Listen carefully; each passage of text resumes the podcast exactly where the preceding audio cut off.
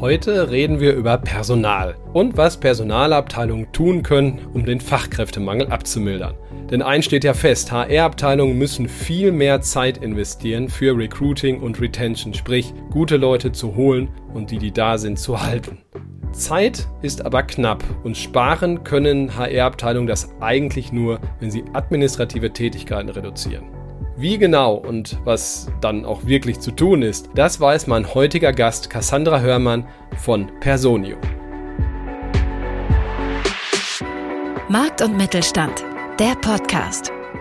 Deutschlands Stimme für Familienunternehmen. Aktuelles und Zukunftsthemen rund um den Motor der deutschen Wirtschaft mit Thorsten Giersch.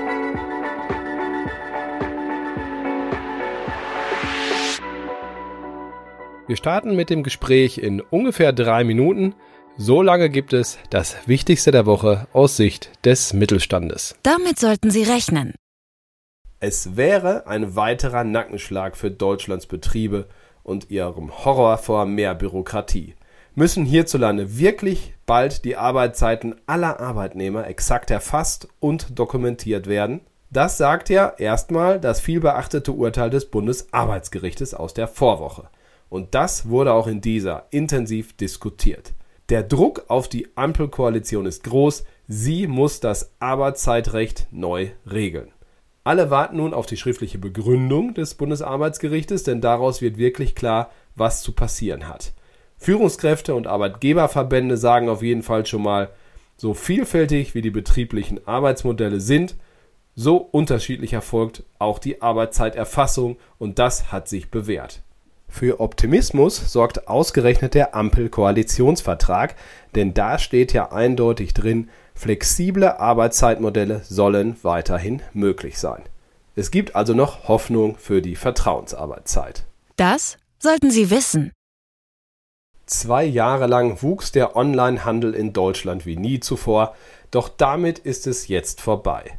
Das wurde in dieser Woche klar, viele Händler erleben gerade eine richtig schwierige Zeit. Vor allem die kleinen Händler. Fast jeder Dritte setzt bereits seine Rücklagen ein, um die steigenden Strompreise vor allem zu bezahlen.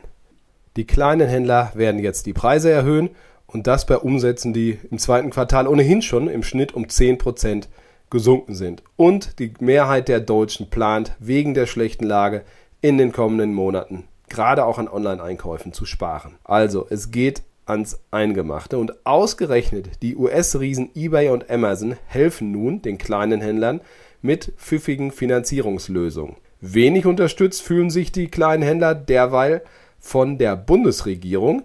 Laut einer Statista-Umfrage bewerten 62 Prozent die Arbeit der Regierung in Bezug auf ihren Onlinehandel als schlecht oder sogar sehr schlecht.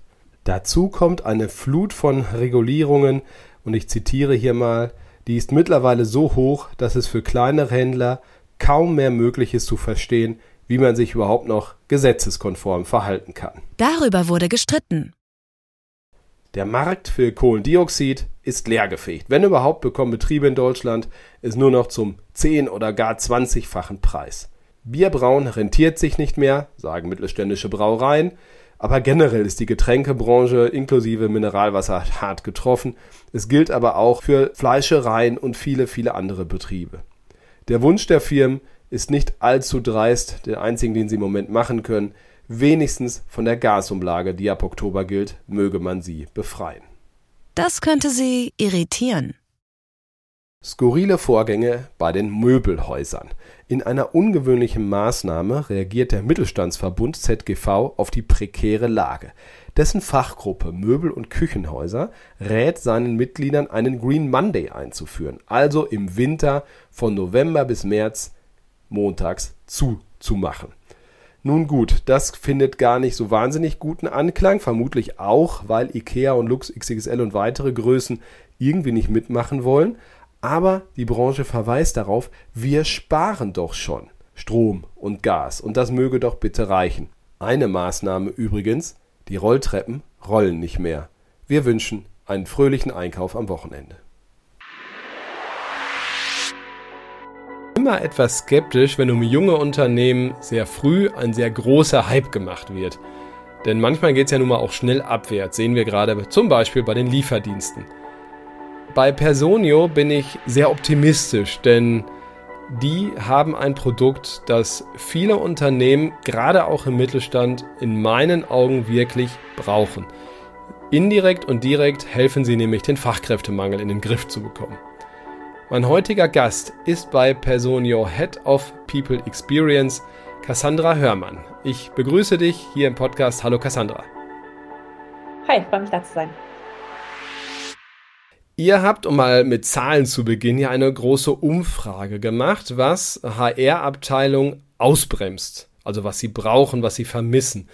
Was wurde da so vor allen Dingen genannt? Laut unserer Studie, die wir im März diesen Jahres gemacht haben, sind es insbesondere drei Herausforderungen, ähm, mit denen sich HR-Teams äh, derzeit beschäftigen. Das heißt, ähm, jeder fünfte ähm, sagt, dass sie zu viele Admin-Aufgaben haben. Dann haben sie zu wenig Budget und was die Kombination aus den, den beiden ist, ist, äh, dass sie nicht genügend Zeit für strategische Aufgaben haben. Also das wären so die drei Top-Herausforderungen für die HR-Teams. Dann gehen wir die mal an. Ähm, Budgets sind gerade in diesen Zeiten nicht exorbitant steigerbar. Das heißt, man hat zwar einen Fachkräftemangel, aber man kann ja nicht jetzt einfach zehn neue HR-Kollegen einstellen, die man übrigens auch erstmal kriegen muss, davon mal abgesehen bleibt also ein Stück weit auch die Frage, wie, wie lässt sich denn Aufwand reduzieren, gerade auch administrativer Aufwand, damit Sie mehr Zeit für andere wichtige Dinge haben? Wenn wir uns ein Unternehmen vorstellen von circa 200 Mitarbeitern, das heißt, wir haben selten mehr als zwei oder drei HRler, die dafür zuständig sind, die gesamte Personalabteilung abzudecken.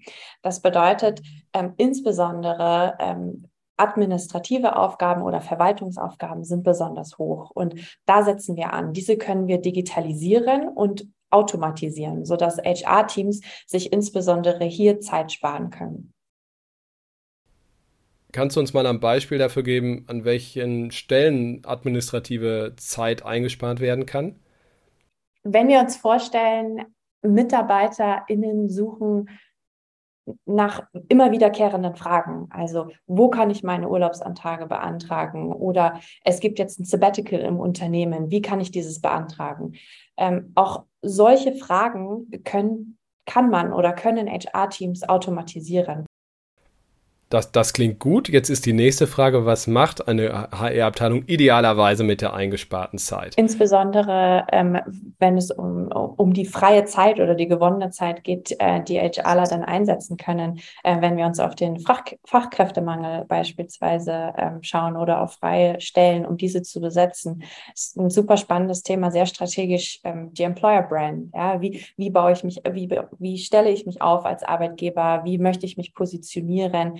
Ähm, was ist meine Strategie dahinter und wie kann ich die dann auch kontinuierlich umsetzen? Welche Recruiting-Kanäle möchte ich nutzen, um meine Stellen zu, be, ähm, zu besetzen? Und wie kann ich auch da mit der Software wieder reingehen, um zu analysieren, welche Kanäle funktionieren denn gut, wovon sollte ich mehr machen, versus was funktioniert für mich als Unternehmen nicht so gut und was sollte ich vielleicht weniger machen, um meine Stellen besser zu besetzen oder eher mit den richtigeren Talenten zu besetzen. Die zweite Seite der Medaille ist Retention, also Leute halten. Was ähm, rätst du da Unternehmen? Wie kann man Zeit in der Hinsicht sinnvoll einsetzen?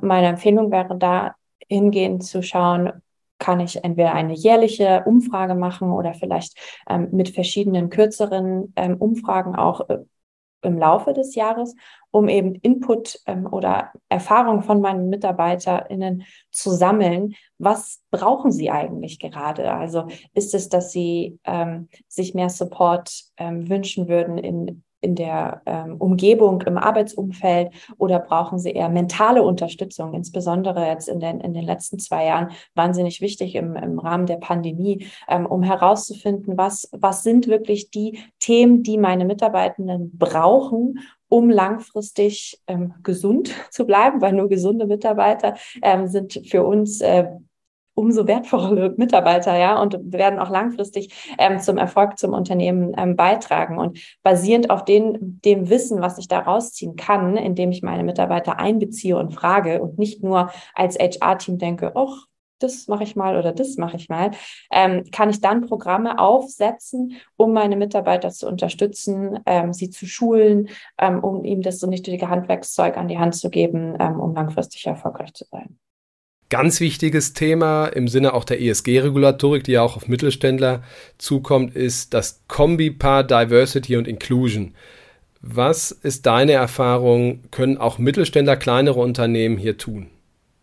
ich würde sagen, total viel. Also basierend auf den, auf den Daten, die, wir, die wir wieder haben. Ähm, und auch da meine Empfehlung wäre wieder, wenn ich keine Daten habe, erstmal Daten zu erheben, weil ich brauche keine Maßnahmen zu erfinden oder zu implementieren, die mich vielleicht gar nicht irgendwo hinführen, sondern ähm, wenn wir wissen, okay, wie sieht unsere Belegschaft aus, wie ist unser ähm, Split in, in Gender, wie groß ist der Anteil ähm, männlich, weiblich, wie ist mein Altersdurchschnitt, ähm, wie splittet sich das dann auf die verschiedenen Departments runter oder die verschiedenen Abteilungen, dann kann ich reingehen und zusammen mit dem äh, Recruiting-Team oder People-Partnern oder auch mit den Departments gemeinsam daran zu arbeiten, um äh, erstmal basierend auf den Problemen, die man vielleicht hat in einem Unternehmen, da die richtigen Maßnahmen zu entwickeln. Und ähm, das kann reichen von Datenerhebung, es kann ähm, sein, erstmal Bewusstsein schaffen und erstmal hineingehen und ähm, unsere Mitarbeitenden dahin zu trainieren, was bedeutet eigentlich Diversity, was bedeutet Inclusion oder was bedeutet Equity und äh, eben damit verschiedenen Trainings oder Workshops das Bewusstsein zu schärfen und dann ein Level weiterzugehen und was bedeutet das dann vielleicht für verschiedene Gruppen oder Minderheiten, die wir haben in unserem Unternehmen und wie können wir diesen begegnen ähm, und wie können wir dann kontinuierlich Initiativen umsetzen, um ähm, das zu verbessern bei uns im Unternehmen. Eine vierte wichtige Sache, die HR-Abteilung mit der gewonnenen Zeit anstellen können, ist natürlich Upskilling, also das Weiterbilden von Mitarbeitenden, was ja durch die technologischen Sprünge auch dringend notwendig ist. Was fällt dir dazu ein? Was oft passiert ist, so dass ein Big Big Bang oder eine große Sache gemacht wird und danach verläuft sich das Ganze ähm, wieder im Wind und nach sechs Monaten erinnert sich keiner mehr daran, dass vielleicht etwas angeboten wurde. Das heißt, ich würde immer empfehlen, vielleicht eher klein anzufangen und dafür kontinuierlich Angebote und Programme zu machen, als einmal eine große Leuchtturmaktion und dann erstmal wieder ein Jahr lang gar nichts. Ähm, und das könnte eine Trainingsreihe sein zu einem bestimmten Thema. Es könnte verschieden, es könnten zum Beispiel ein Newsletter sein, den man einmal im Monat rausschickt ähm, oder vielleicht auch nur ein, ein, kleiner Hinweis. Ja, es muss auch gar nicht immer so die ganz lange, äh, ganz lange und große Kommunikation sein, ähm, sondern bei uns, wir reden auch öfter mal so über snackable Content, ähm, den ich mir dann vielleicht unterwegs mal kurz durchlesen kann kann ähm, und der mir einen Anstoß in die richtige Richtung gibt. Ähm, und wenn ich möchte, gibt es dazu einen Link, ähm, womit ich da, mich dann mehr mit beschäftigen kann. Aber ich muss nicht erst mal eine Stunde in ein Training gehen, um dann zu wissen, okay, interessiert mich das eigentlich wirklich? Das heißt, ähm, das sind auch Themen, um eben, ähm, mit der man, glaube ich, seine, seine Zeit sehr gut füllen kann ähm, und da den Mitarbeitenden einfach sehr, sehr viel mit an die Hand geben kann, um sie auch langfristig ans Unternehmen zu binden. Vielleicht äh, zum Schluss noch ein paar Sätze zu Personio selbst. Ähm, für welche Größe von Unternehmen baut ihr eure Software und, und macht ihr eure Beratung? Äh, sind das alles DAX-Konzerne? Nee, ne? Es geht ja äh, niedriger los, was die Mitarbeiterzahl angeht. Korrekt, also unsere Kernzielgruppe sind kleinere und mittlere Unternehmen. Das heißt, zwischen 10 und 2000 Beschäftigten wird aber so sagen, so der Sweet Spot äh, geht los bei circa 200 Mitarbeitenden äh, bis hoch zu 2000.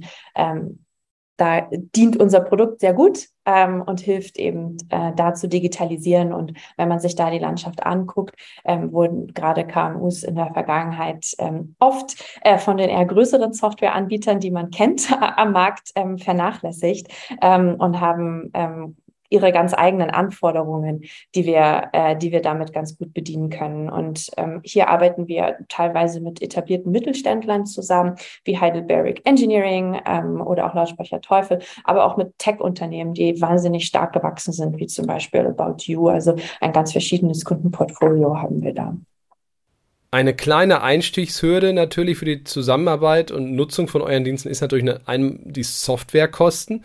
Wenn ich dich jetzt frage, rechnet sich das, wirst du vermutlich ja antworten, aber ich bin auf die Begründung gespannt. Ähm, ich glaube, für uns ist es primär so, dass wir HR-Abteilungen gar nicht so groß überzeugen müssen, weil die spüren ja die Pain Points selber, ja. Das heißt, in der Regel müssen die nicht überzeugt werden. Ich glaube, wer eher überzeugt werden muss, dass der Einsatz von Software am Ende und langfristig gerechnet günstiger kommt ähm, für das Unternehmen, sind CEOs, CFOs, ähm, die, die wir dann überzeugen können, warum in diese Software investiert ähm, werden müsste. Und ähm, auch da hilf, helfen uns dann wieder, äh, wieder die Daten ähm, und wie wir hochrechnen können, wie viel Zeit vielleicht ein HR-Mitarbeiter derzeit mit administrativen Aufgaben verbringt und was wir auf der anderen Seite dafür nicht machen können. Und wenn wir das dann miteinander gegenrechnen, ähm, dann ja, kostet die Software was und wir müssen dafür auch Geld ausgeben. Aber der Invest, den wir auf der anderen Seite ähm, dafür kriegen, ähm, der ist sehr, sehr viel ähm, gewinnbringender, äh, wenn man das dann so formuliert. Und letzten Endes ähm, mit dem Wissen, was sozusagen die Pain Points für alle sind, aber eben dann auch für CS CFOs und äh, CEOs ähm, und mit dem Wissen äh, von den äh, von dieser Zielgruppe oder von den Stakeholdern können wir dann ähm, ganz gut durchnavigieren und ähm, mit einigen Beispielrechnungen auch ganz gut aufzeigen, ähm, wie man dann trotz Investment noch sparen kann. Vielen, vielen Dank. Ich habe viel gelernt. Ich hoffe, Sie, liebe Zuhörerinnen und Zuhörer, auch. Ich wünsche Ihnen ein schönes Wochenende gleich und sage wie immer, bleiben Sie gesund und erfolgreich bis nächsten Freitag. Tschüss. Das war Markt und Mittelstand, der Podcast. Wir hören uns nächsten Freitag wieder auf markt- und-mittelstand.de.